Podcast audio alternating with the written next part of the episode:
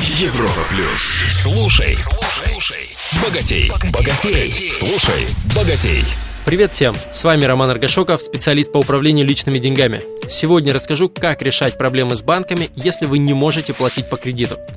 Многие люди не имеют резервов денег, в том числе и на погашение крупных долгосрочных кредитов. При этом никто не застрахован от перебоев с доходами. Когда человек лишается доходов, всех или части, то нарушает график выплат по кредиту. Банки, естественно, начинают названивать с неприятными для заемщика вопросами. Многие прячутся от разговора, не берут телефон, не информируют банк официальными документами о потере дохода. В результате делают только хуже, хотя есть возможность передоговориться по условиям погашения кредитов. Почему банки идут на это? Им не выгодны «плохие» в кавычках заемщики. Если процент таких клиентов превысит определенную величину, деятельность банка может быть приостановлена, вплоть до последующей продажи другим собственникам или отзыва лицензии. Когда вы меняете условия договора, но платите пусть даже только проценты без тела долга в течение нескольких месяцев, это, кстати, называется кредитные каникулы, то выходите из категории плохих заемщиков. Чтобы этого добиться, нужно иметь официальный документ, подтверждающий лишение работы или снижение дохода, копия трудовой книжки с записью об увольнении или справка о доходах.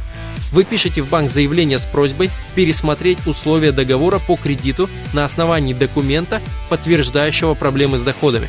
И даже если банк вам откажет, то у вас должен быть официальный документ об отказе, с которым вы или ваш юрист уже может обращаться в суд, чтобы принудить банк изменить условия. Конечно, в текущей рыночной ситуации процент добровольных пересмотров банками условий кредита сильно снизился. Слишком много желающих. Банк вынужден держать оборону, отказывать всем, чтобы хотя бы кто-то из плохих клиентов платил.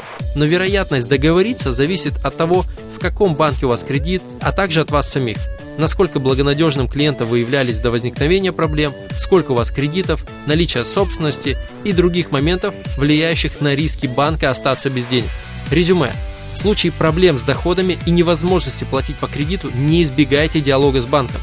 Получите официальный документ, подтверждающий сложную финансовую ситуацию и договаривайтесь о смене условий по кредиту, чтобы уменьшить ежемесячный платеж или получить кредитные каникулы. Если же договориться не удастся, то в следующем выпуске как раз для вас расскажу о новой возможности для решения такой проблемы – банкротства физических лиц. С вами был Роман Аргашоков. Желаю всем финансовой свободы. Слушай, слушай, богатей, богатей. На Европе плюс.